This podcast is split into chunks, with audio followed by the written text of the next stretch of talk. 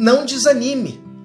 Esse estado emocional, o desânimo, ele tem a ver justamente com a expectativa que você e eu venhamos a criar sobre algo que nós desejamos para acontecer na nossa vida.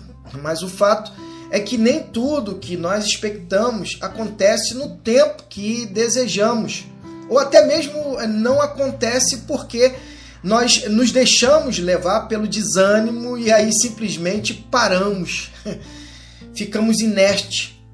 E justamente é esse contexto que nós ontem refletimos. Jesus ora para que Pedro e seus discípulos não entrem é, no estado de desânimo, haja vista que eles iriam estar vivenciando um dos piores momentos que até aquele momento eles haviam vivenciado é, com Jesus. Lucas prossegue na narrativa, capítulo 22. A partir do versículo 39, ele diz o seguinte: Saindo dali, como costumava fazer, Jesus foi para o Monte das Oliveiras. Os discípulos o seguiram.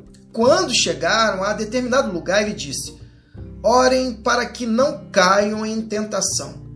Ele se afastou um pouco, à distância de um arremesso de pedra, ajoelhou-se e orou: Pai, afasta de mim este cálice, mas não seja o que eu quero, mas sim o que tu queres.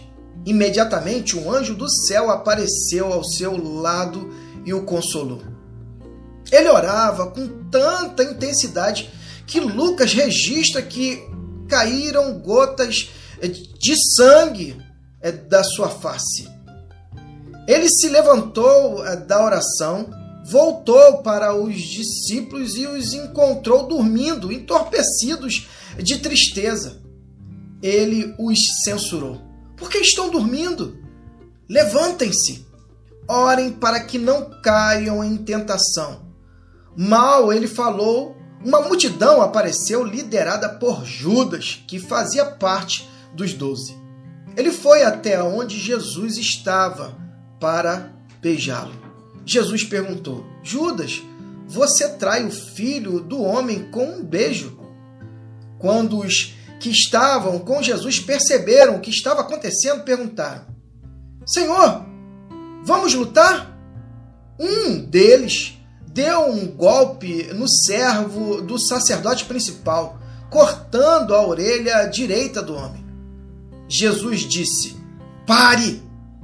Então, tocando a orelha do servo, curou o ferimento aos que tinham vindo buscá-lo, principais sacerdotes, polícia do templo e líderes religiosos, ele disse: O que vem a ser isto?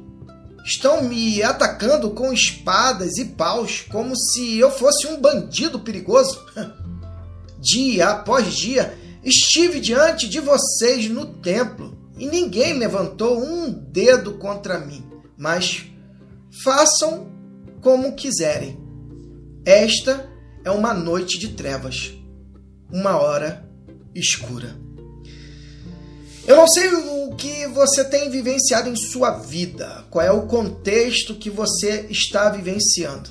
Jesus aqui relata, Lucas relata um dos piores momentos que Jesus vivenciou, o momento em que ele é, fora é, traído por o seu amigo, como ali fora registrado que Judas era considerado amigo, e não apenas em relação à atitude de Judas, mas em relação a justamente a atitude de todos aqueles que deveriam compreender e ler que ali diante deles estava o Deus Todo-Poderoso, o Filho de Deus.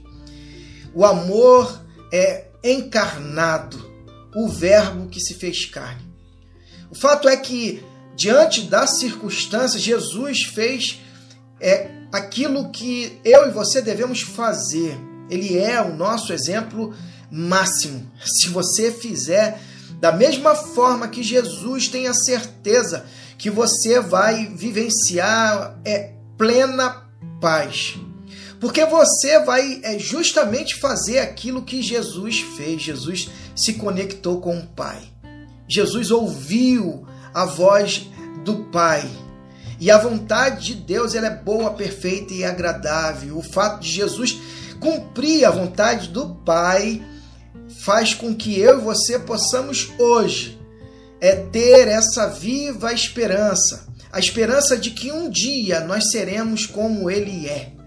Se você tem essa convicção, se você crê desta maneira, se conecte com o Pai nos momentos difíceis da sua vida, para que a, a, a, desmotivação, o tempo é, do desânimo não chegue no seu coração, mas que você possa passar por esse momento tendo a convicção de que Deus tem o melhor para a sua vida. E que Deus te abençoe.